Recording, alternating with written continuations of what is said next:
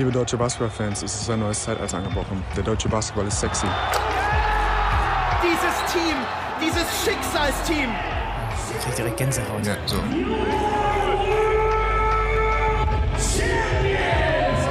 Die große Frage ist doch, Per Günther. Gute Vorsätze fürs neue Jahr, ja oder nein?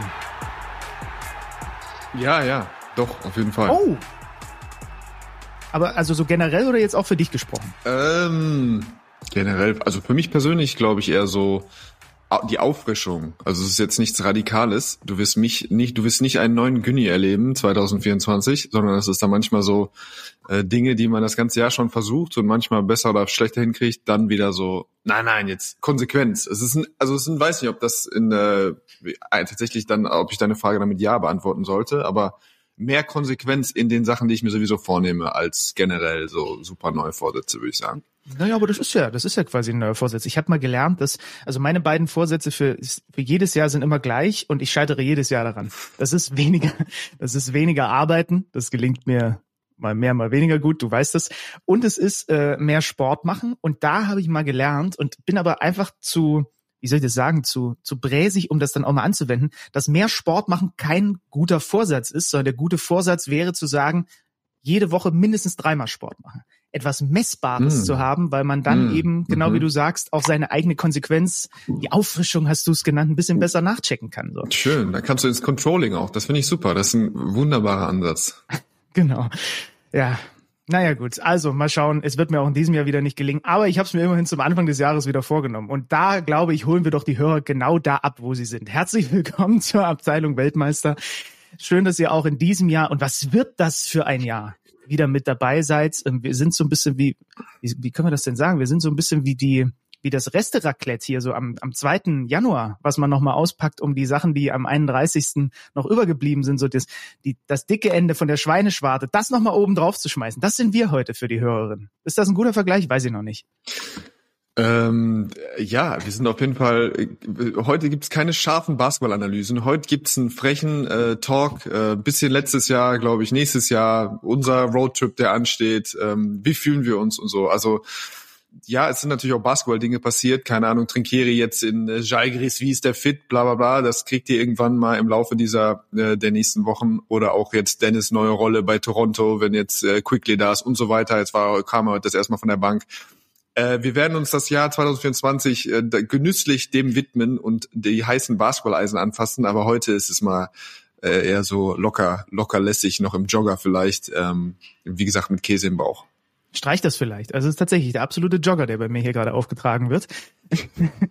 Die wichtigste Ich war Frage schon beim doch, TÜV, also ich war, Oh. äh, ja, ja. oh, Ja, 10 Uhr, das 10.30 erste Mal in meinem Uhr Leben am habe ich 2. das, richtig Januar. drum gekümmert. Ja. Warst du beim Ja. TÜV? Okay. Mhm. Und? Alles gut? Daumen hoch? Daumen hoch, ja, Bremsen vorne. Ei. An der Vorderachse müssen die Bremsen dringendst, aber auch rot, rot markiert. Äh, das passt mit dem zusammen, dass mein Auto gefühlt seit einem halben Jahr immer aufblinkt und sagt, äh, lassen Sie die Bremsbelege prüfen. Aber ich habe immer die Hoffnung, dass das dann einfach irg- irgendwann wieder weggeht. Ähm, jetzt habe ich, glaube ich, habe ich schwarz auf weiß. Ich habe das Gefühl, dass wir den gleichen Approach bei Autos haben, nämlich, dass sie uns gerne von A nach B transportieren können, aber sich unsere Ahnung, anders als zum Beispiel bei meinem Bruder, äh, der dann absoluter Crack ist, so in Grenzen hält. Das heißt, ich stelle mir jetzt einfach vor, dass du in, bei solchen Terminen, TÜV, Werkstatt, so wie ich auch, ganz oft diesen Moment hast, wie wenn ein Handwerker bei dir zu Hause kommt und dir von Dingen erzählt, von denen du keine Ahnung hast und du und man dann so Wissen tun muss. Ja, ja, ja, ja, ja, ja, ja, ja, ja, ja. Ja. Ja? Es gibt äh, als Profisportler hat man so gewisse Rückstände in Bereichen, die einem sonst abgenommen werden. Das heißt, wenn du quasi jahrzehntelang äh, quasi ein Dienstfahrzeug oder ein Auto vom Verein einfach hattest ähm, und äh, dann weißt du halt nicht, dann ist irgendwas kaputt, dann rufst halt jemand an und sagt, hier, kannst du mal bitte dich darum kümmern und dann ist es, hat, wurde sich irgendwann im Zweifel darum gekümmert. Ähm, das mit vielen Sachen so. Und äh, tatsächlich war es ein Abenteuer für mich. Heute habe ich mich mal in eine ganz neue Materie reingefuchst. Wie das, Ja, das so ist doch aber schön. den Privat-PKW über den TÜV zu bringen. Ja, siehst du, zum Jahres, zum Jahresstart direkt äh, mit neuem Input, mit neuem Input begonnen. Hast du eigentlich, weil du Trinkieri äh, äh, erwähnt hast, also wie gesagt, das mit der der sportlichen Analyse, ob das jetzt so wahnsinnig viel Sinn ergibt, das machen wir später. Aber er hat schon wieder geliefert, ne? Es ist erst kaum einen Mhm. Tag da bei Kaunas und auf der Pressekonferenz hat er schon wieder einen Trinkieri hat er gebaut.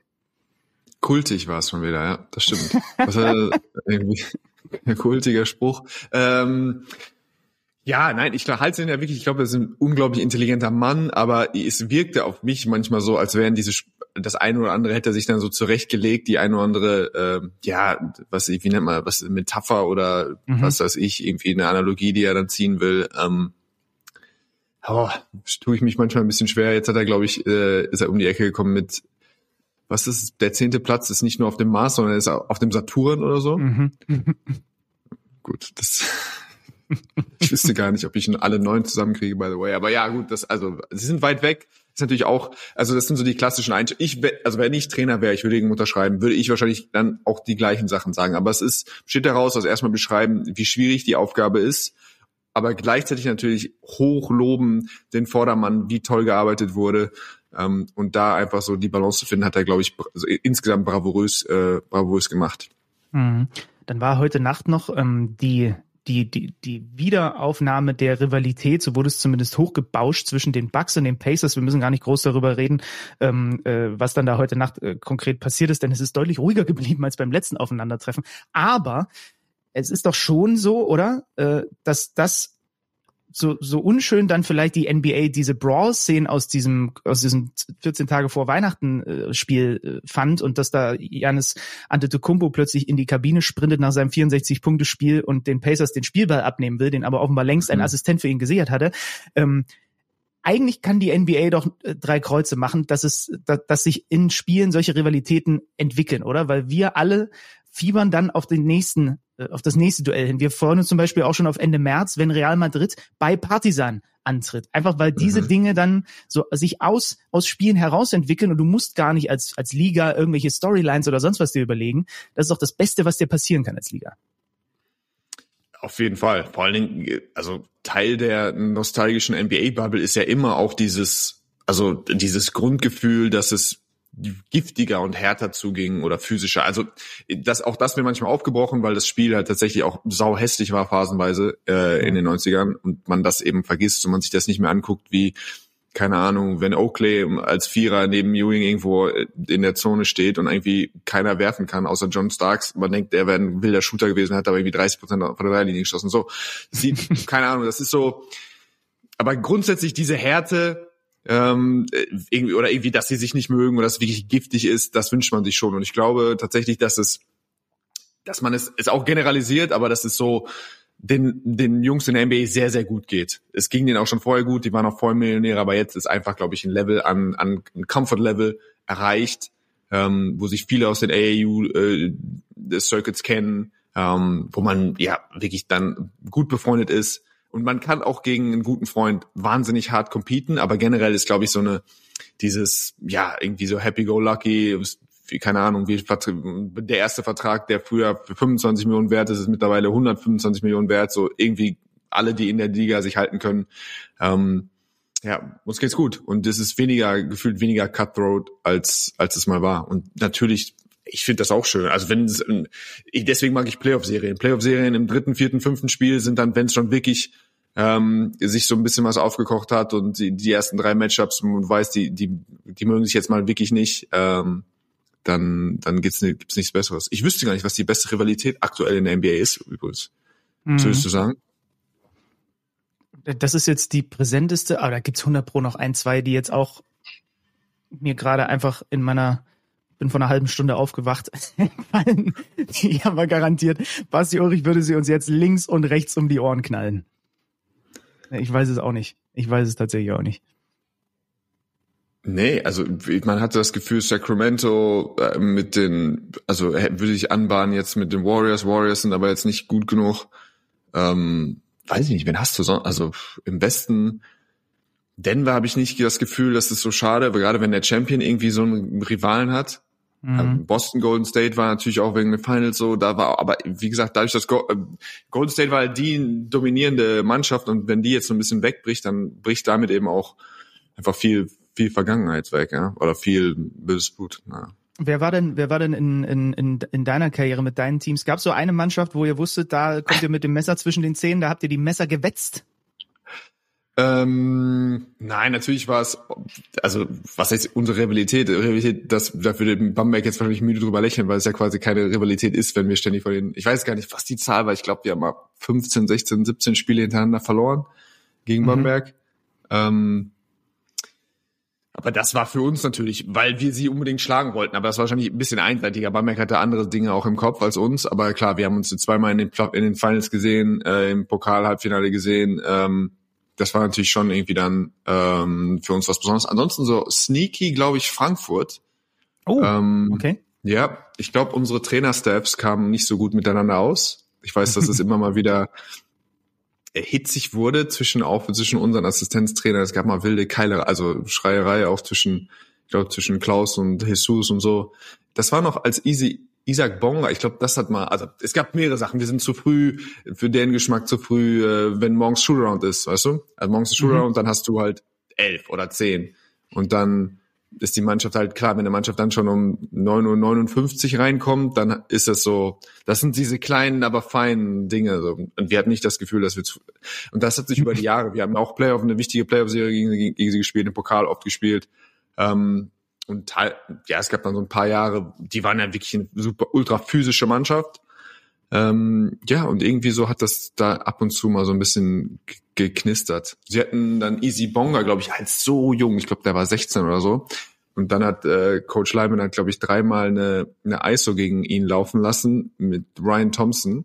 Spätestens mhm. bei der dritten hat, hat das Coaching-Staff von Frankfurt schon gar nicht mehr hingeguckt, sondern hat nur noch quasi auf Thorsten angeredet, wie, wie albern das wäre, was er da machen würde und so.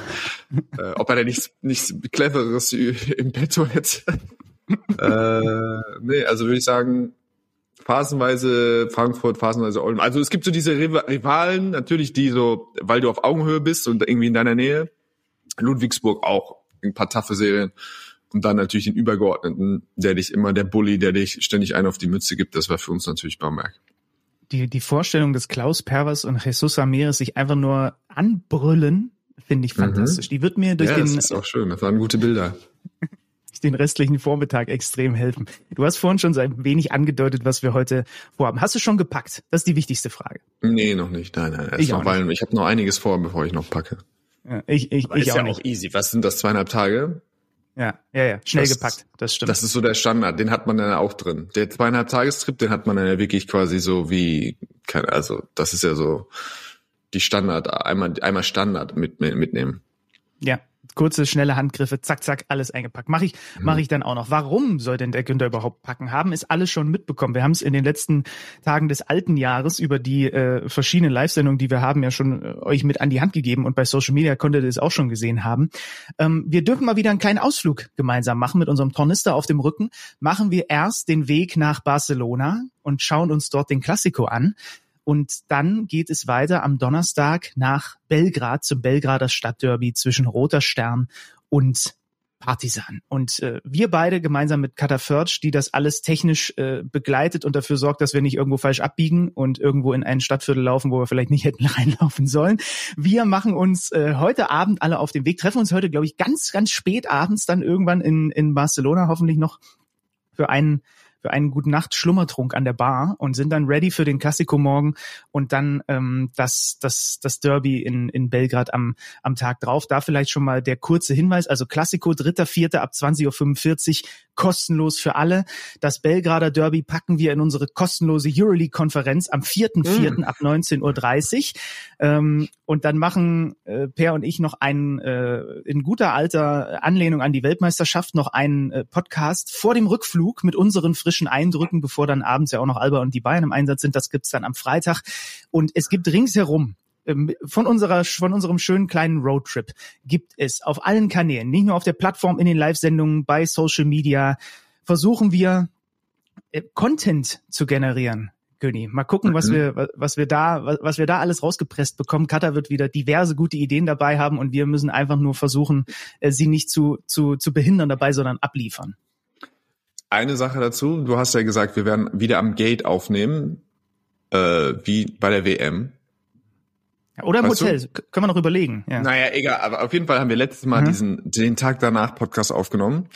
Ich habe damals ein Foto geschossen, kurz vor der Aufnahme, Mhm. Äh, das habe ich dir noch nicht gezeigt, als kleines Schmankerl. Möchtest du es sehen? Ich schicke dir es bei WhatsApp, dann äh, kriegen wir zumindest eine Live-Reaction von deinem Gesicht. Ja, ja, klar, schick. Schick durch. Oh Gott. Ich, ich ja. ahne nichts Gutes. Das ist eine legendäre Schlafposition.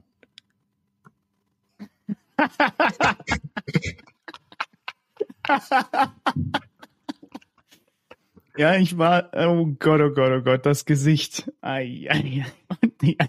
Also wirklich so in sich zusammengekehrt, vorn übergebeugt, die Hände am Magen, der immer noch so ein bisschen flau war. Um Gottes Das hat Willen. für mich schon so äh, Gordy Herbert. Ich habe alles gegeben. Ich habe in diesem Trip alles gegeben äh, oder gestern Abend alles gegeben Vibes. Das ist stark. ja, ja, Vorne ja, übergebeugt einfach zu schlafen, ohne sich abzulegen. Das ist crazy. Also, äh, ich gehe davon aus, dass es nicht so enden wird, äh, im Idealfall. Ähm, aber nein, das ist natürlich ein überragender Trip. Also, ohne das jetzt hier äh, künstlich aufzupumpen, Barcelona ist sowieso immer eine nette Reise. Jetzt sind sie gerade irgendwie mit dem Rücken zur Wand, haben nach dem furiosen Saisonstart jetzt wirklich eine heft, paar heftige Klatschen bekommen.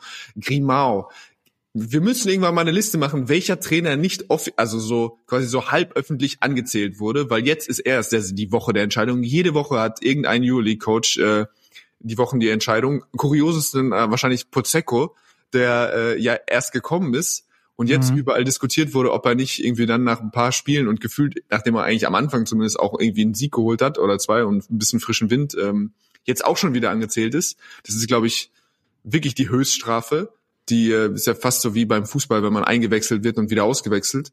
Ähm, aber jetzt eben Grimao, der junge Rookie-Trainer, ehemalige Spieler bei Barcelona, ist tatsächlich wohl auch auf dem heißen Stuhl. Das gucken wir uns an. Äh, und dann natürlich das Belgrader Stadtderby, das überraschenderweise, wenn ich mit vielen Leuten, also wenn ich mit Leuten spreche, oft genannt wird als der heilige Gral der Basketballspiele so. Also wenn ich mit Leuten spreche, auch gar nicht so, wo man sagt, so, das ist so jemand, der sich so krank in der Euroleague auskennt. Aber immer wieder hört man schon so, das sieht so verrückt aus, das müsste ich eigentlich, das würde ich gerne mal, das würde ich gerne mal sehen, das würde ich gerne mal erleben. Und äh, ja, wir sind so bläst, wie man so schön sagt, mit unserem Arbeitgeber, dass wir uns das live reinziehen dürfen. Ja, wir freuen uns da sehr. Vielleicht liegt es auch daran, dass das äh, griechische Derby über die letzten Jahre natürlich durch, ja. dadurch, dass Panna so abgestunken hat. Das ist, das kommt relativ schnell dann auch äh, in, in Europa noch danach. Ne? Also die, dieses Triumvirat, von dem wir einfach jetzt zwei Sachen mitnehmen, mit dem Klassiko und dem äh, und dem Belgrader Stadtderby und stimmungstechnisch Belgrader Stadtderby und dann wahrscheinlich Griechenderby, gerade wenn die dann auch tatsächlich auf, auf Augenhöhe sind und nicht eine Mannschaft eigentlich der anderen ja. äh, so auf halber Höhe hinterher hechelt, ne, wie die letzten Jahre. Ja.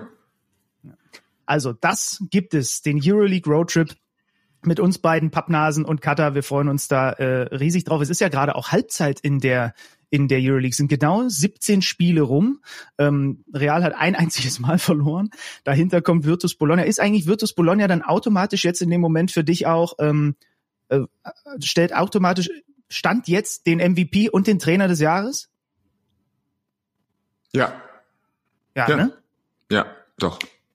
Ja, das ist jetzt der mannschaftliche. Erfolg ist, dann musst ja. du das, also keine Mannschaft hat so äh, ja overachieved bisher, würde ich sagen, dann dann verdienst du das auf jeden Fall. Was Banky macht auch, ich meine, haben wir schon das ein oder andere Mal so halb angerissen, aber quasi so spät zu kommen und es erstmal nur lösen zu können über ähm, ja die Stimmung, die du vermittelst, die Spielfreude, die du vermittelst, ähm, Leute wieder zu beleben, wieder reinzuholen, wieder zu engagieren äh, weil Access und O's war da tatsächlich wirklich kaum Zeit für, aber auch die sehen einfach gut aus, die Automatismen, wie der Ball sich bewegt, wie der Ball sich von links, es ist wirklich für mich mit, ich würde sagen, mit Real, ähm, wen guckt man gerne? Ich mag, klar, wenn Theodosic geil spielt, das Roter Stern macht noch Spiel viel Spaß zu gucken, aber für mich ist so einfach nur so vom, vom wirklich vom Basketball ist Virtus mit das äh, die attraktivste Mannschaft.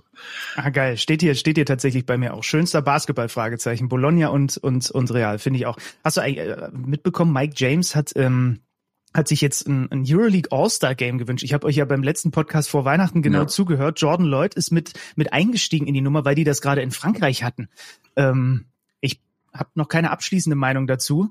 Ich weiß immer nicht so, also All-Star Games sind ja dann so, ihr habt ja auch ein bisschen drüber gesprochen, das ist ja dann, mhm. Vorsichtig formuliert, so richtig kompetitiv ist es nicht. Nee. Ähm, ich ich fände es fast besser, wenn man sich irgendwie so, also wo man doch die Spieler am ehesten an der, am, am, Wett, am Wettbewerbsgeist, sagen wir mal, packt, ist doch dann schon sowas wie oder korrigiere mich, wenn ich falsch liege. Ähm, du stehst jetzt da und und ganz Basketball Deutschland sage ich jetzt mal, guck dir dabei zu, wie du den Three Point Contest machst. So, mhm. oder? Ja, ja. Oder ja. nicht? Ja, also wie gesagt, ich also das ich habe ja schon auch häufiger mal den Dreier Contest gewonnen, so ist es ja nicht. Deswegen habe ich dir den doch jetzt hingelegt, ist doch klar. Nein, ich weiß nicht. Ich habe viele Sachen, also ich habe eine gemischte Meinung. Ich finde es schön, oder ich damals bin, bin ich super gerne zum All-Star Game gefahren, weil es so eine Veranstaltung war, wo all Basketball zusammengekommen ist. Und da gibt es eigentlich sonst kein richtiges Forum für. Also da waren Manager, da waren Agenten, da waren Spieler, da waren sonstige Leute und irgendwie war das so ein, ähm, man sieht sich, man es ist nicht so super ernst, man kann eine gute Zeit haben. Im Idealfall hatten die Fans Bock, sie konnten sich von allen Autogramme holen und irgendwie führt das zu so ein Stück weit auch von der Identität als Liga, äh, als Einheit, so dass man sich, dass man irgendwie große Teile von allen irgendwie an einem Fleck sind. Dann gab es ja auch Versuche, glaube ich, dass quasi von jeder Mannschaft jemand da sein soll. Dann gab es die Versuche, dass ähm, das Deutsch gegen Ausländer äh, spielen. Dann gibt's ursprünglich waren ja Nord, Nord, Süd. Also ich habe irgendwie die alle Versionen mitgemacht. Es gab in allen Versionen irgendwie mal was tatsächlich was Gutes oder gute Spiele. Es gab katastrophale Spiele. Ähm, aber also ich finde zum Beispiel schade, dass es diese Möglichkeit nicht mehr gibt. Das Pokalfinal Four ist so ein bisschen so, aber wenn man sich dann anguckt, wer die regelmäßig zum Pokalfinal Four sind, sind halt die gleichen Teams. Also ich glaube nicht, dass irgendwie man so sagen kann, dass wirklich die Liga da zusammenkommt. Ähm, ja, also irgendwie kann ich das nachvollziehen. Es ist irgendwie, hängt man da trotzdem nostalgisch irgendwie so ein bisschen dran, auch wenn das irgendwie ähm, oft kein richtig geiles Produkt ist. Aber es wundert mich wahnsinnig, dass Mike James jetzt irgendwie sich dafür stark gemacht hat. Also hätte ich gedacht, dass der letzte, der, ähm, der sagt, wir brauchen jetzt noch so ein Showcase in der Euroleague.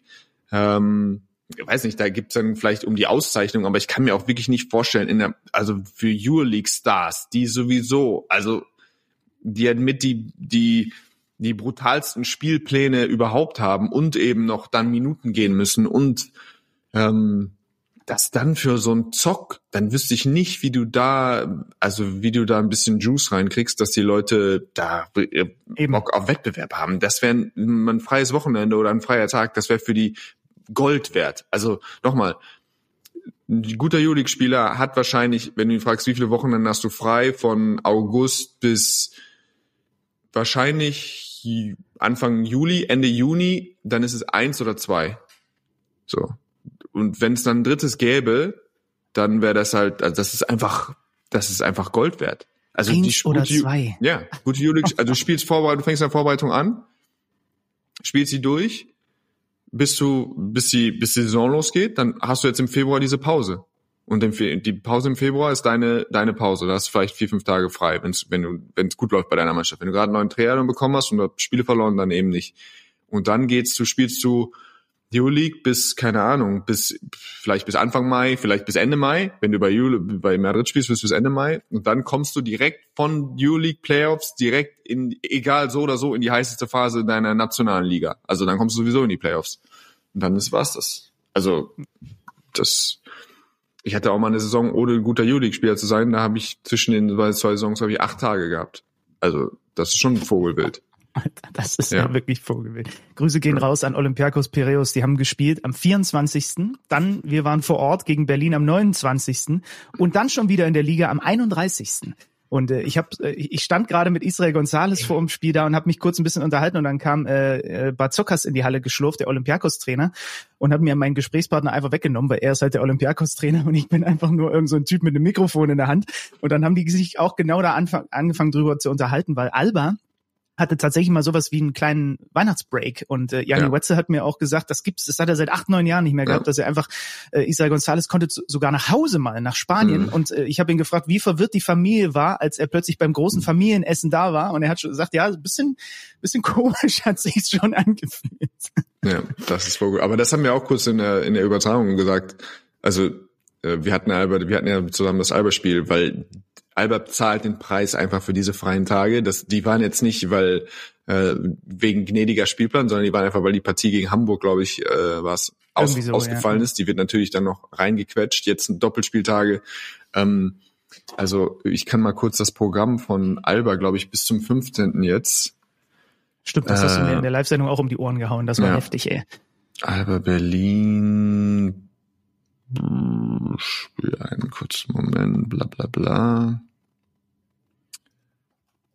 So, das ist jetzt, glaube ich, also heute dann fünfter, also heute in Jalgiris, fünfter zu Hause gegen Bologna, siebter in Bamberg, neunter in Mailand, zwölfter in Lyon, vierzehnter zu Hause gegen Würzburg und dann kommen Bayern am 18. und Bonn am 21.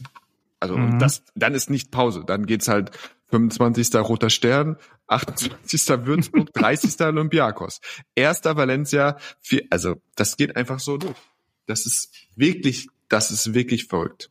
Das sind elf Spiele im Januar alleine. Elf Spiele im Januar und da unter anderem eben auch das Prestigeduell in der Euroleague gegen den FC Bayern äh, bei, wie gesagt, wir haben Halbfinale äh, oder Halbfinale, wir haben Halbzeit in, in der Euroleague. Die Bayern sind in Schlagdistanz zu den Play-in-Plätzen, sind auf der 12, haben nur einen Sieg hinter Valencia und Platz 10.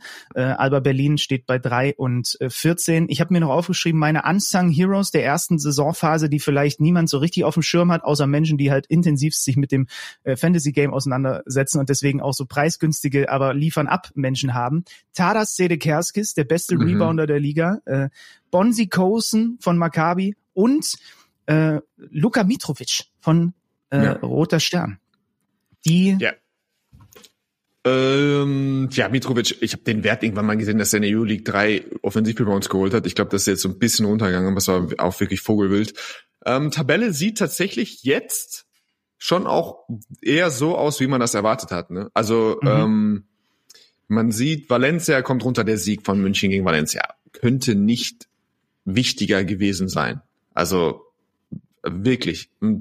Das war halt das Ding. Ne? Also Valencia startet so, Bologna startet überraschend so und auf einmal hast du irgendwie echt dicke Karäter unten in der Tabellen, im unteren Tabellendrittel, von, von denen du es nicht erwartet hast. Da steckt jetzt eigentlich nur Mailand drin. Jetzt muss man gucken mit Napier. Es geht halt auch einfach schnell. Dadurch, dass alles so beieinander ist, dann kannst du eben auch mal, klar, du kannst mal fünf in Folge verlieren, du kannst aber eben auch mal drei, vier in Folge gewinnen. Ähm, und Mailand ist quasi jetzt so mit Anadolu vielleicht, aber da haben wir schon auch damit gerechnet, dass es da kriseln könnte. Ähm, die beiden Mannschaften überraschen noch unten, aber eben Valencia ist runtergekrochen. Ähm, Baskonia kommt jetzt nach ihrem 7-1 äh, und 1 Stretch wieder so ein bisschen runter. Und dann sieht's tatsächlich so aus, wie man sich das vorstellt, so eine Tabelle, finde ich. Mhm. Panna, Panna hätte ich auch nicht gesehen. Panna hätte ich noch da haben sich wahnsinnig stabilisiert. Da muss man äh, Coach Ataman dann auch Lob aussprechen, nachdem ich ja, auch da skeptisch war. Aber nach schwierigem Saisonstart, wir haben gesagt, neuer Kader, keine Ahnung, der Hernan Gomez verletzt sich, hat schon öffentlich paar Leute angezählt, aber das hat dann wirklich mal funktioniert. Stehen jetzt mit 10, 7 auf dem vierten Platz echt, ähm, echt gut da. Und du siehst da in der Tabelle auch bei Panathinaikos diese 0 und 3, ne? Das heißt, die haben noch drei ja. Niederlagen in Overtime. Äh, rechnen ja. da vielleicht mal noch ein oder zwei dazu. Wir haben ja sogar mindestens eins davon auch zusammen kommentiert. Also das ist die Tabelle im äh, Moment. Du hast schon gesagt, Shabazz Napier ist jetzt wirklich bei Mailand. Also das war ein großes Bohai über Wochen. Und jetzt ist es am Ende doch so gekommen, wie es irgendwie ganz so unrecht scheint der Journalist dann doch nicht gehabt zu haben mit der Sache mhm. äh, äh von Ettore Messina. Genau das gleiche übrigens auch bei Kaunas, wo dann erst gesagt wurde, wir haben Riesenvertrauen in Max Vitis. Äh, ganz so, ganz so Panne, wie ihr alle immer tut da draußen, liebe Trainer und Vereine, sind die Journalisten dann hier und da doch nicht. Also da muss man schon sehr, sehr vogelwild sein, um solche Dinge einfach mal so aus der Lameng zu behaupten. Äh, Kevin Pangos dafür hat endlich die Fußfeste abgelegt und ist jetzt nach Valencia gegangen, wo er wieder mit Brandon Davis wieder vereint ist. Ich liebe sowas, wenn man irgendwie, wenn, wenn so, eine, so ein Duo irgendwie nach Kaunas und Barcelona jetzt dann schon zum dritten Mal da gemeinsam Pick and Roll spielen wird. Äh, Bologna hat Sisic und äh, Lomaschkot, weil es da auch noch äh, verletzungsbedingt mhm. was auf, auf groß äh, gibt. Und das aber ganz dick hier nochmal mit Unterstrichen und Ausrufezeichen. Der MVP des 17. Spieltags der Euroleague heißt Joe Vogtmann. 19 Punkte und 12 Rebounds gegen Baskonia inklusive Monster Dank. Und äh, ich saß mit Alex Vogel in der Konferenz und wir hatten wir haben mitgefiebert, ob er eventuell das Double-Double sogar schon in der ersten Halbzeit voll macht, weil er so nah dran war. Ja, äh, Big Joe hat mal wieder einen rausgehauen. Es war äh, ja natürlich auch ein guter Zeitpunkt mit Standing Ovation, äh, Ovations, als er dann ausge oh, will ich das mal Ovations. Ovations. ah, ich rede ja schon nicht mehr so viel Englisch wie früher, aber fuck, Ovations ist hart. ähm, mit Standings, äh, Standing Ovations äh, verabschiedet worden. Ähm, ja, auch für die natürlich. Melly ein Granatenspiel gemacht. Äh, ja, weiter einfach mit wenig Leuten. Jetzt kommt Napier dazu. Ich bin gespannt, ob die so einen richtigen Turnaround äh, schaffen. Das ist echt für mich eine der spannenderen Fragen ähm, der, der zweiten Hälfte.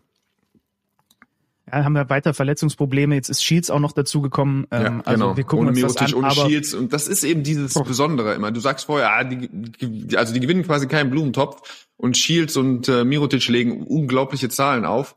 Und dann gibt's aber eben dieses Phänomen im Sport dann eben auch, beide spielen nicht der eine macht 20, der andere macht 17 äh, und dann gewinnen sie eben Spiele als Mannschaft. Das ist so, manchmal ist es einfach verrückt, ja, nicht zu erklären. Wir wollen natürlich, dass äh, Big Joe da im Idealfall einfach dann genau äh, weitermacht und wollen jetzt auch gleich, und da lass uns doch mit der Euroleague mal beginnen. Wir haben uns gedacht, letzte Woche äh, kleines Päuschen gemacht, Weihnachtspäuschen. Ähm, es ist doch hier zum Anfang des Jahres auch trotzdem nochmal schön, äh, ein klein wenig ja, Revue passieren zu lassen, was da im Basketballjahr 2023 so passiert ist. Und wenn wir schon mit der Euroleague äh, gerade äh, dabei sind, dann lass uns damit anfangen. Olympiakos dominiert die Hauptrunde der vergangenen Saison. Wesenkov wird MVP. Wir haben, es hoffentlich wiederholt sich das in diesem Jahr, drei der vier Playoff-Serien, die über fünf Spiele gehen. Das muss man ja. sich mal vorstellen. Ja, mit diesem unter anderem Riesenwurf von, äh, von, von Slukas bei Olympiakos Fenner. Und wir haben natürlich, das ist wahrscheinlich aus Euroleague-Sicht, ähm, abseits des Sergio Yui-Wurfs dann im Finale über Mustafa Fall hinweg, nachdem Olympiakos 37 Minuten führt und äh, Real trotzdem Meister wird. Die, die, die, die, das einprägsamste Bild aus der vergangenen Euroleague-Saison oder aus dem vergangenen Euroleague-Jahr ist dieser Brawl, oder? In Spiel 2 zwischen Partisan und Real. Mm, ja, ja, irgendwie ja, aber ich finde schon, das ist jetzt Recency bei, aber was weiterlebt, ist halt der Viewy-Wurf. Und den habe ich gefühlt ja, jetzt schon stimmt. wieder immer wieder so in diesen Zusammenschnitten gesehen. Auch jetzt ist die Promotion-Hype für Berlin. Das heißt, mhm. wenn du mich wahrscheinlich vor ein paar Monaten gefragt hättest oder direkt nach der Saison hättest, gefragt hättest, dann vielleicht schon. Aber so, mhm. weil das jetzt nichts, also offensichtlich ist die EU-Liga auch nicht daran interessiert, dass wir den Brawl und den geilen Bodyslam von äh, Jabusele ständig weitersehen. Ähm, ah, und deswegen ist es irgendwie so, ja, das war vielleicht auch entscheidend natürlich für den Ausgang. Offensichtlich, Real war 2-0 hinten. Ähm, aber jetzt der Wurf hinten raus ist, dass es, der wird überdauern. Ja. ich weiß gar nicht, wie viele quasi U-League entscheidende wirklich Würfe, quasi Buzzer oder oder wirklich Game Winner es so es so gibt. Ja, es gibt natürlich, man, man, es fallen einem schon ein paar ein, aber mehr als so zwei, drei glaube ich auch nicht. Ja, bei mir wird immer hängen bleiben, dass ich da ja äh, das, das große Schwein hatte, dass ich genau unter dem Korb, hinter den, ich glaube, es sind Präsidentenbrüder von Olympiakos. Ich bin mir nicht ganz sicher. Auf jeden Fall waren da diverse auch äh, ich hätte fast gesagt leibeigene Leibwächter um sie herum und ich stand direkt dahinter und habe quasi aus der Perspektive, der einfach nur der Kopf geht runter, äh, Olympiakos Verantwortlichen gesehen, wie äh, Jul so drei, na, na gut, sagen wir sieben Meter von mir entfernt über Musterverfall diese Mandarine da los wird äh, und halt ihnen das Spiel gewinnt. Ähm, äh, und Mandarine äh, darfst du nicht sagen, Mandarine ist ein Airball auf Spanisch.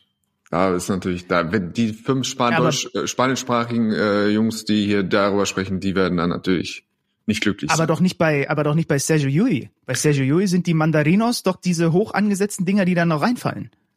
Das müssen wir klären, ja, aber also klassische eine Mandarine ist auf jeden Fall Airball. Dann würde ich das mich, wusste ich nicht, okay? Ja, ja. Dann würde mich okay. jetzt interessieren. Du hast, ich kenne das auch bei Yui, aber woher dann, also woher das überhaupt käme? Der hohe, wo die hohe Flugkurve von der fällt die Mandarine ist der ja, Mandarine so? Ja, aber okay. Ich, ich kann's okay, dann erklär's mir mal, wie die Mandarine. Sagen. Ich kann, ich kann es, ich kann dir nicht sagen, wo, wo, warum die das so nennen. Ich weiß halt nur, dass äh, Jules Mandarina Through the Years zum Beispiel gibt's hier ein Video von der Euroleague ja, ja. und da gibt's halt diese diese Dinger und die sind auf jeden Fall alles keine Airballs, sondern die sind keine Airballs, sondern die das, gehen so räudig rein, ja. Puh. Genau, das Sergio Yui Train It's Mandarinas. Also ich, wir werden uns damit äh, für die kommenden Wochen nochmal genauer beschäftigen. Aber geil, wieder, also das wusste ich zum Beispiel gar nicht. Das, Hätte ich jetzt gesagt, dass das ja. eigentlich Airballs sind, finde ich interessant. Okay, spannend.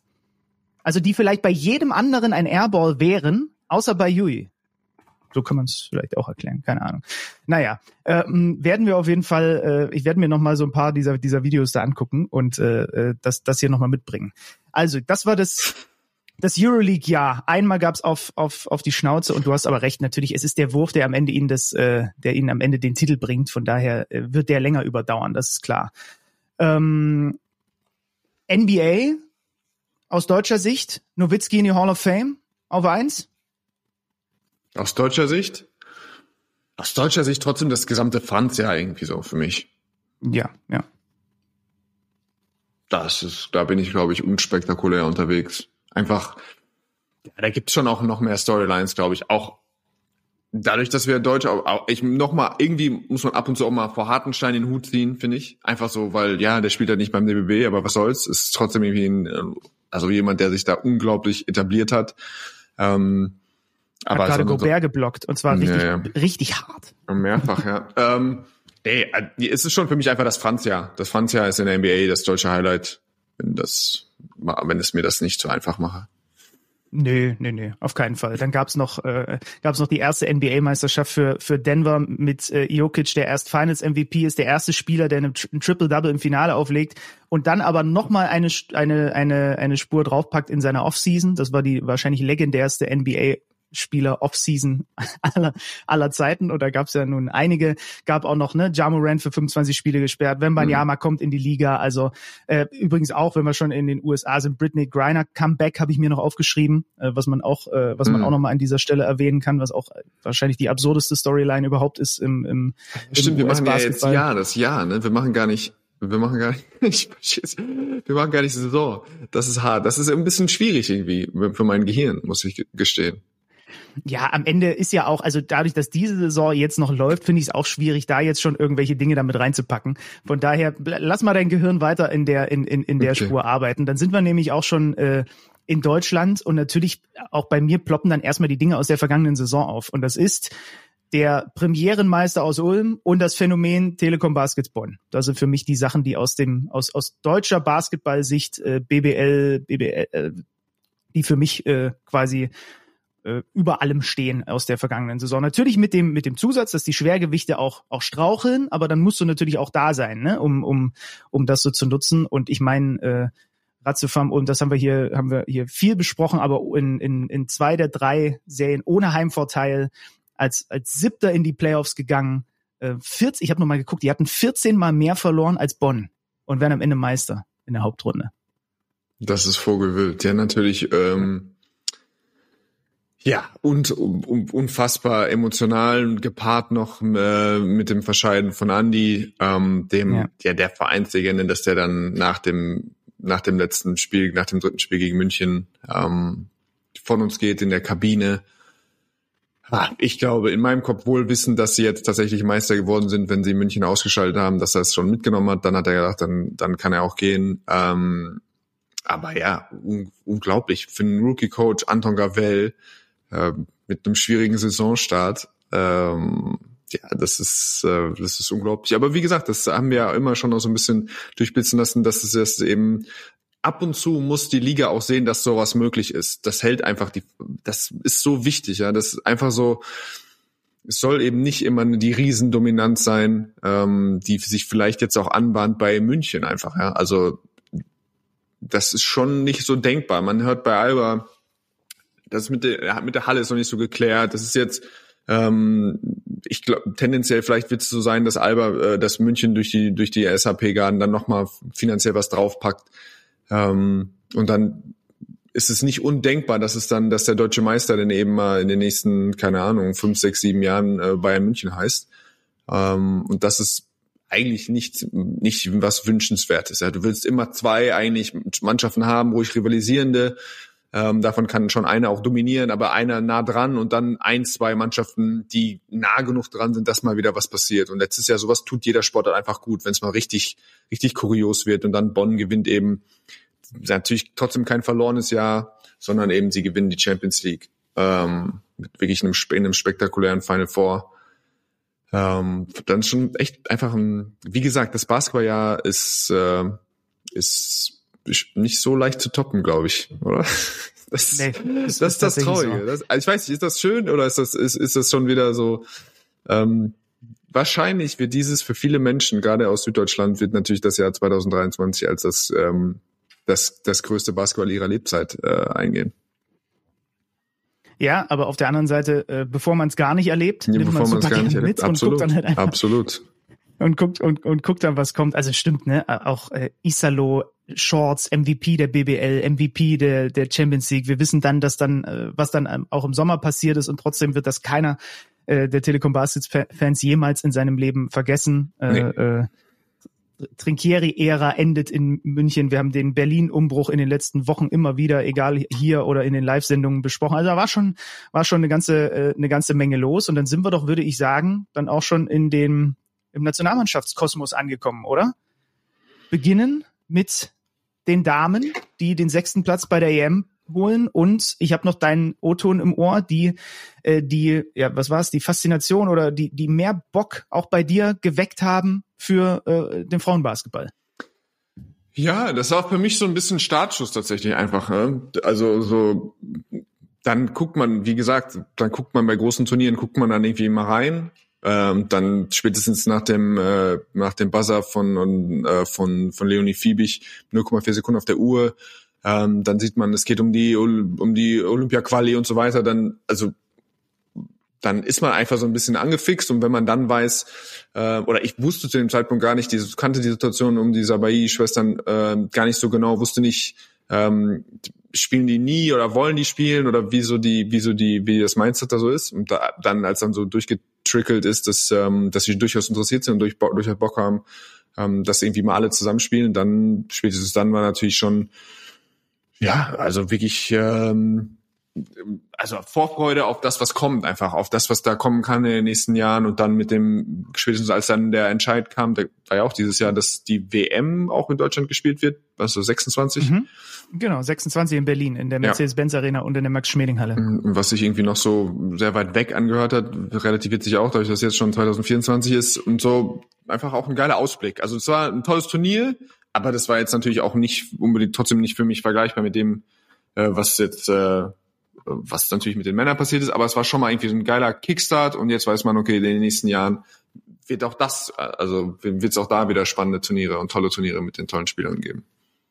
Leonie Fiebig über zwölf Punkte im Schnitt, auch Marie Gülich fast zwölf Punkte im Schnitt äh, äh, Fiebig, die äh, das Spiel überhaupt in die Overtime bringt. Ich habe noch auch dieses Vier-Punkte-Spiel von Svenja Brunkos dann im, ja. im, Kopf, was das Ding dann hinten raus gegen die äh, Tschechien dann auch klar macht mit der Quali zur Olympia-Quali und am Ende Platz sechs. Äh, das hat uns den, äh, den Sommer schon mal richtig versüßt und äh, er wurde dann ist dann überhaupt noch Sommer gewesen? Naja, September nicht mehr ganz so. Äh, aber es wurde dann natürlich getoppt von dem, was dann kam. Man hat jetzt wirklich quer über alle Kanäle und alle Outlets und so nochmal äh, zum Jahresende alles gesehen, was irgendwie diese WM so mit sich gebracht hat. Franz Wagner Rises. Ich habe auch nochmal mir das Interview angeguckt. Ich will nichts mehr über meinen Namen hören von Dennis. Ähm, so, so viel reingepackt in so kurze Zeit, Gödi. so einen kleinen Zeitabschnitt. Wow. Ja, also so klein war er gar nicht, fand ich. Das waren schon auch drei Wochen, war oh, schon stimmt, gerade Manila, hat sich dann, äh, gab es dann auch gewisse Längen. Aber boah, das tut, also es ist wirklich schwierig. Ich weiß auch gar nicht, ne, oft manchmal hat man dann ja irgendwie so mit einem halben Jahr später oder ein paar Monate später irgendwie rückt man das noch, ordnet sich das für sich anders ein. Ich bin immer noch was heißt überfordert? Ich bin immer noch so, ich, ich habe kaum irgendwie was Gehaltvolles zu sagen. Ich denke also, es kann doch nicht sein, dass sie, dass die Weltmeister geworden sind. Sie hatten eine Chance. Wir haben das irgendwie, ähm, wir haben sie gesehen im Sommer früh und dachten so, wir haben sie in Hamburg gesehen, wir haben sie überall gesehen, wir haben sie in Bonn gesehen und dachten so, die sind schon erstaunlich, also erstaunlich fokussiert, irgendwie wirklich auf einer Mission. Und dann aber musst du es eben irgendwie gewinnen. Das war schon auch eine eine, eine Achterbahnfahrt, dieses Turnier. Ja? Also sei es in den Sekunden der nach dieser Auszeit, wo irgendwie wir alle schon irgendwie gedachten, es fällt auseinander, sei es vorher, als Franz sich verletzt. Ähm, ja, sei es, keine Ahnung, dann eben gegen Litauen, äh, gegen Lettland, die diese, keine Ahnung, als Dennis den 15. Wurf hintereinander daneben wirft, dachten wir, okay, was passiert hier? Oder als Bertanz dann den Ball nach vorne dribbelt. Ähm, keine Ahnung, als Anthony Edwards dann heiß läuft, ähm, wir haben sind schon zehn vorne gegen die Amis und dann merkt man, wie sich das Momentum auf brutalste Weise auf einmal kippt. Ne? Und ähm, irgendwie, man hat das Gefühl, Deutschland muss es jetzt über die Zeit retten und hat dann diese, hat diese Sequenz mit mit Andy, mit dem Block, mit äh, mit dem mit dem Stepback von Dennis. Ähm, ja, und dann das, das dann das Finale gegen die Serben, wo die Serben am Anfang im ersten Halbzeit zwei Dreier mit Brett treffen. Irgendwie so, man hat das Gefühl, Deutschland spielt eigentlich ganz gut, aber irgendwie was so ein bisschen dann doch mehr das Glück auf der serbischen Seite. Man denkt aber, sie müssen, wenn sie weiter so spielen, wird das vielleicht irgendwann aufhören und dann gewinnen sie das. Und dann der letzte Schreckmoment, als ähm, boah, wer stand da? War das Gurudic, der Dreier aus der Ecke mit so ja, Guduric, ja. Guduric aus der Ecke, wo ich mich schon quasi in meine Feierposition bewegt habe aus unserer Kommentatoren aus den beiden Plätzen, weil wir wirklich dann ja sieben vorne eigentlich nur noch gefault, dann haben wir einen dummen Turnover im Rückfeld ähm, und dann gibt es wirklich den Wurf quasi, um das Spiel zu drehen. Und dann macht dann ist das Spiel zu und Deutschland ist Weltmeister. Und danach einfach mhm. fragende Gesicht, feiernde Deutsche, aber auch viel einfach so, was geht hier ab? So, wie kann das wirklich passiert sein? Das ist schon verrückt. Aber die gleiche Story wie in Ulm. So, ich meine, zwei Stories, wo einfach tatsächlich ist es möglich und ich halt als als alter kalter Zynik, Zyniker Fisch, der dann immer irgendwie denkt, so ja am Ende gewinnst die Großen, aber es ist dann eben gab es irgendwie zwei unglaublich äh, geile Beispiele dafür, dass es dann eben nicht so ist. Ja. Und es gibt kleine Chancen und wenn alles richtig läuft, hast du die Chance ähm, irgendwie tatsächlich was Großes zu schaffen. Ja, das war schon ähm, wirklich besonderes Sport, ja ich werde nie vergessen, wie ich da auf der Interposition stand und gewartet habe. Und es hat dann natürlich äh, ewig gedauert, weil erstmal Ehrung und äh, dann steht, stand irgendwann, äh, kam äh, Franz Wagner rüber geschlendert, denn es war die Interviewposition war genau auf der anderen Seite der Halle äh, im Verhältnis zu, also schräg gegenüber von da, wo die komplette Mannschaft stand und darauf wartete, dass sie dann langsam jetzt auch mal reingerufen werden und dann den, den Pokal da hochreisen können. Und Franz musste aber in meine Richtung kommen, weil der aus der Ecke nochmal seinen Finance-MVP-Titel äh, überreicht bekommen sollte. Und der stand dann da bestimmt alleine, ich weiß nicht, drei, vier Minuten. Wir haben uns noch kurz äh, ab, abgeklatscht und kurz miteinander geschnackt, dann stand er aber da alleine. Und das zu beobachten, da konnte ich mich natürlich als als äh, als Gaffer dann auch nicht freimachen davon, dass ich ihn einfach da dann die ganze Zeit angeguckt habe, wie es wie es so eingesackt ist und wie er immer wieder die Hände auf den Kopf und dann Kopf nach unten und dann konnte er auch nicht stillstehen und so. Das ist auch so eins der Bilder dieser dieser WM irgendwie, bis er dann endlich erlöst wurde und äh, den Finals MVP Titel holen durfte und dann auch wieder zurück zum Team, äh, werde ich auch nie vergessen. Äh, bis hin zu seinem Bruder Crash das Interview danach. Äh, Günni hält die genau perfekte Ansprache an die Nation hinten raus nochmal. Ähm, ja, und die ich Vorrunde Okinawa, das werden wir eh, das werden wir eh nicht vergessen. Ne? Ich weiß noch, wie ich ich stand auch, also quasi an der Baseline, nah an der, nah an der Bank und da war auch der äh, Basti, der Fotograf und oder Videograf oder auch mhm. Teil der, der Medien, der, des Medienteams von uh, vom DBB. Und äh, es war wohl vorher klar kommuniziert worden von von FIBA-Seite, dass es nur bestimmte Anzahl nur an Leuten gibt, die aufs Feld dürfen und Basti nicht dabei war. Und äh, man sah Basti aber in seiner Körperhaltung an, dass er ready war, aufs Feld zu stürmen. Und wirklich, die fiebert nichts anderes zu tun. Er kommt irgendwie so ein so ein Herr und stellt sich neben Basti und sagt, you're not going on the court. Und Basti sagt zu ihm, oh, I'm going on the court. Und dann einfach so während die letzten Sekunden des WM-Finals runterticken und Deutschland gleich so wird quasi Weltmeister und die beiden Basti weiß auch nicht so richtig, glaube ich, dann ist er so, er weiß nicht so richtig, wie er damit umgehen soll. Und der Typ war so ready, ihn zu schnappen oder halt ihn davon, also da bahnte sich, kennst du das, wenn so zwei Männer so was so was Platzhirsch, äh, äh, Platzhirschmäßiges so anbahnt, einfach so ein Standoff anbahnt. Von daher nochmal liebe Grüße an Basti. Es freut mich, dass er äh, da sich hat nicht beirren lassen und einfach dann aufs Feld geflitzt ist äh, und für ihn wahrscheinlich dann auch das Momente erlebt hat, die er nie vergessen hat. Aber ich konnte es nicht glauben, als dann der Fieber-Türsteher sich quasi wirklich einfach demonstrativ da bereitgestellt hat, zu verhindern, dass statt 16, 17 Leute auf dem Feld sind, wenn irgendwie die Meister, die, die, die Mannschaft Meister wird. Ähm, ja, also jeder behält so seine, hat so seine kleinen komischen Momente rund um, rund um das Turnier herum. Ja. Und die, äh, die, die, die Herzlichkeit und der Enthusiasmus der Japaner in Okinawa, wenn ihre Mannschaft mit 20 hinten einen Dreier trifft, äh, die finnischen Fans, die da, äh, die, die da unsere Area geflutet haben äh, und da irgendwie die finnische Party gefeiert haben. Also Jetzt haben wir aber wirklich alles rausgepresst aus dieser Männer-WM, äh, äh, was, äh, was rauszupressen war, würde ich sagen, über die letzten äh, Wochen und Monate. Und ich weiß nicht, hast, hast du noch, hast du noch Dinge ansonsten zum Jahr 2023? Muss ja nicht zwingend unbedingt Basketball sein, äh, aber nehme ich natürlich gerne, weil meine Liste ist damit, glaube ich, abgearbeitet, so von den Sachen, die mir im, im Gedächtnis bleiben werden. Nee, natürlich gemischte Gefühle, viel Tolles, viel sonst auch viel Besorgniserregendes, das vielleicht jetzt hier nicht den Platz Kann man findet. sagen, ja. Ähm, ja. Nee, mal schauen. Äh, wie gesagt, mein Lieblingsmeme gerade, was ich gesehen habe zu 2024, war wie so ein paar komische Vögel mit so einem Stock. Wie so, äh, wie soll ich das nennen? So, vielleicht so, so in Richtung, wie so Forscher, so mit so einem Stock, so eine Tür, auf der 2024 draufsteht, so ein bisschen so vorschieben und erstmal so so eine Masse von Leuten steht so und schaut, guckt erstmal so, was kommt, wenn diese wenn diese Tür aufgeht.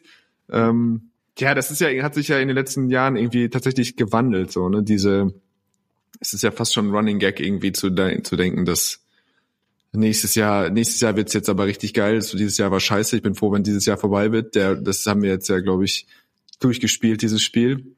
Ähm, ja, wir hoffen, glaube ich, alle, dass es, äh, dass es zum irgendwie so manche Dinge sich wieder so in ruhigere äh, Fährwasser äh, ja, einfügen, ähm, auch wenn wir das bezweifeln dürfen. Aber sportlich ist ja tatsächlich einiges geboten. Du hast es, glaube ich, eingangs schon ne, angerissen.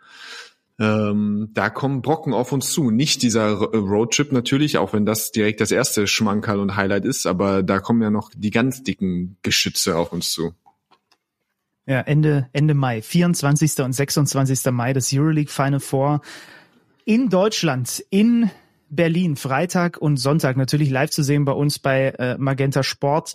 Ähm, mal gucken, was die BBL für uns bereithält. Es gab gerade ja ähm, äh, das Topspiel, Alba relativ klar gegen die Chemnitzer gewonnen. Da muss ich übrigens eine Sache mal noch fragen. Ich habe mir dieses Spiel angeguckt, habe so nebenbei laufen lassen. Und es wurde dann, äh, ja, es, es war eine sehr zähe und ich sag mal so hässliche erste, äh, erste Halbzeit, sehr kleinliche Linie der Schiedsrichter. Auch dann muss man auch dazu sagen, äh, ein Team, was sich auch nicht so wirklich darauf darauf eingestellt hat und äh, irgendwie, keine Ahnung, dann gab es gefühlt nur Fouls und, und Turnover. Und da dachte ich mir, das muss ich, das muss ich per, äh, fragen. Ich habe das als Kommentator auch schon ein paar Mal gesagt. Stell äh, oder oder habe mir die Frage gestellt, auch im Live-Kommentar. Ähm, jetzt hat man doch die Linie der Refs für ein paar Minuten gesehen. So. Und dann gibt's ja zwei Sachen. Dann kann man sich entweder über die Linie echauffieren oder man kann sagen, jetzt stellt sich das Team ja nicht, äh, das Team könnte jetzt ja auch mal versuchen, sich ein bisschen darauf einzustellen. Aber das ist ja wahrscheinlich auch für eine Mannschaft, die äh, über sich über physische Verteidigung definiert, so wie das auch jahrelang zum Beispiel die Ludwigsburger oder John Patrick gemacht haben. Das ist ja gar nicht so einfach, oder? Den Schalter in dem Moment umzu, umzulegen. Nein, ist es nicht. Du kannst das natürlich verlangen. Ein Stück weit sollte der, äh, der Spieler auch in der Lage sein, das zu realisieren, aber generell, wenn du, wenn du Habits, also Gewohnheiten trainierst, wenn du einfach Automatismen defensiv trainierst, wenn du eine bestimmte, An also sagen wir mal, du Slide, wenn du Defensivslides hast und du hast deinen Arm in einer bestimmten Position oder du bist ja. ein großer und du hedgst raus und dir, du machst das jetzt seit August und jetzt ist halt äh, Januar, ähm, dann ist es nicht so leicht, das quasi abzustellen. Und ich bin manchmal auch gar nicht so sicher, ob der Coach sich das so richtig wünschen würde. Klar, der will nicht, dass du dumme Fouls abgibst, aber ich glaube auch nicht, dass er wollen würde, dass du, wenn er eine klare Idee davon hat, wie du, wie du spielst und wie physisch du in der Verteidigung sein musst, dass du dann unbedingt da zurücksteckst. Ja, ja du, du solltest lernfähig sein, klar. Es sind für mich so Sachen wie, wenn du Blöcke stellst und in dem ersten Viertel werden zwei bewegte Blöcke gestellt, dann musst du in der Lage sein, das einfach ein bisschen zu bereinigen. Dann musst du wissen, okay, das geht jetzt so. Aber eben, wie gesagt, in der 1 gegen 1 Verteidigung, in den Closer-Situationen, da sind Sachen, da ist nicht groß mehr Nachdenken, da ist nicht groß mit irgendwie einer mentalen Vorbereitung, sondern passieren einfach Sachen, da machst du das so, wie du Tag ein, Tag aus das trainierst oder eben in den anderen Spielen spielst. Und im Zweifel gehst du, was ich, machst du 35 Fouls und verlierst das Spiel mit 15, gehst nach Hause, sagst aber, nee, so treten wir auf, so spielen wir und so spielen wir idealerweise auch von Sekunde eins. Ähm, und wenn jetzt jedes Spiel äh, quasi, wenn wir dann einfach dafür jetzt bestraft werden sollen, dann so be it. Aber das ist unsere Identität, das ist das, was wir tun. Ähm, von daher weiß ich nicht, gar nicht, wie man das unbedingt handhaben, idealerweise handhaben würde. Also Cleverness in manchen Situationen ja, aber dann wirklich zu sagen, okay, wir, wir, wir gehen jetzt, nehmen jetzt die Fuß vom defensiven Gas, würde ich eigentlich gar nicht unbedingt ähm, erstreb als erstrebenswert so sehen. Ja, hat Chemnitz auch nicht gemacht, hat dazu geführt, dass diverse Spieler super schnell bei drei Fouls, teilweise dann auch schon bei vier Fouls waren, gerade auf den großen Positionen. Ich hätte mir mehr Basketball gewünscht in diesem Topspiel. Unterm Strich äh, war das schon sehr souverän, was Alba da gemacht hat, nachdem sie kurz zuvor gespielt hatten. Es ist aber weiterhin so, dass Chemnitz Tabellenführer ist mit nur jetzt der zweiten Saisonniederlage. Deswegen meinte ich mal gucken, was die BBL für uns noch so ähm, bereithält. Und dann haben wir ja im Sommer auch noch, wann ist es? Im Juli, Ende Juli geht's los. Ein olympisches Turnier.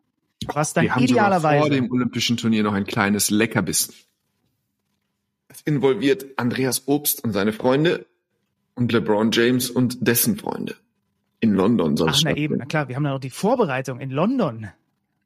Ja, also das ist schon, also klar, der Showcase, Abu Dhabi, wie auch immer, das war schon schön, aber jetzt so mit dem Roster, das sich anbahnt, geschickt zu werden und Deutschland als Weltmeister, dann ist das natürlich schon nochmal. Das wird tatsächlich spektakulär und ich bin mir ziemlich sicher, dass das auch ziemlich competitive wird, dieses Spiel. Also vom, vom Auftreten, ich meine, zwei Spiele letztes Jahr haben schon da geführt, also das ist natürlich die Frage, wie viele jetzt bleiben. Ich denke, gehe davon aus, dass das Coaching-Staff bleibt. Glaube ich, hat er angekündigt, dass er danach, meine ich, hätte nicht Steve Kerr gesagt, dass er quasi danach seinen Stab abgibt, oder ist das dieses Jahr schon? Das habe ich nicht mitbekommen. Das habe ich nicht mitbekommen. Hat sich auf jeden Fall zu seiner Länge geäußert. Er macht Platz, auf jeden Fall, hat er gesagt. Ich weiß nicht, ob es dieses Jahr ist oder nächstes Jahr. Egal. Ähm, klar, wie viele Spieler jetzt wirklich bleiben, ist die Frage, aber trotzdem wird das so ein bisschen was von, nein, nein, letztes Jahr habt ihr uns geschlagen, dieses Jahr, das ist so, jetzt sind die, so die Big Dogs im Haus. Und das bringt schon auch für so ein Vorbereitungsspiel einfach viel Vergnügen. Gerade wenn sie noch recht frisch aus dem Flieger sind, dann sind sie vielleicht noch nicht, noch eher noch mal angreifbar auch. Ähm, und dann Deutschland als Weltmeister wird auch danach lechzen nach diesem Spiel. Das wird, äh, glaube ich, ziemlich spektakulär. Und dann ab Ende Juli Olympia, idealerweise mit den Männern und den Frauen und auch noch guten Auftritten im 3x3 werden wir uns alles äh, gönnen. Also, das unser kleiner Rückblick und Ausblick. Jetzt der unmittelbare Ausblick. Guckt in dieser Doppelspieltagswoche bitte Euroleague, 3. April, äh, 3. April, sag ich schon, 3. Januar. Klassiko kostenlos ab 20.45 Uhr. Per und ich sind vor Ort. Am Tag drauf gibt's die Konferenz kostenlos und das Belgrader Derby Roter Stern Partisan natürlich dann auch einzeln zu sehen. Exklusiv bei uns bei Magenta Sport ab 19.30 Uhr. Und dann gibt's von uns noch ein kleines Bonbon, wie man so schön sagt. Den Podcast dann nochmal am Freitag. Günni, ich freue mich drauf. Wir müssen jetzt, glaube ich, direkt in den äh, in die Besprechung, was wir da eigentlich vor Ort alles machen sollen. Das steht jetzt in einer Minute an. Das ist eine absolute Punktlandung, die wir hier podcast-technisch hinlegen. Wunderbar, so sei es. Wir sehen uns gleich, Benny, Dann- auf der anderen Seite. Auf der dunklen Seite. Bis dahin, liebe Freunde. Wir hören uns am Freitag. Auf Tschüss. Wiedersehen.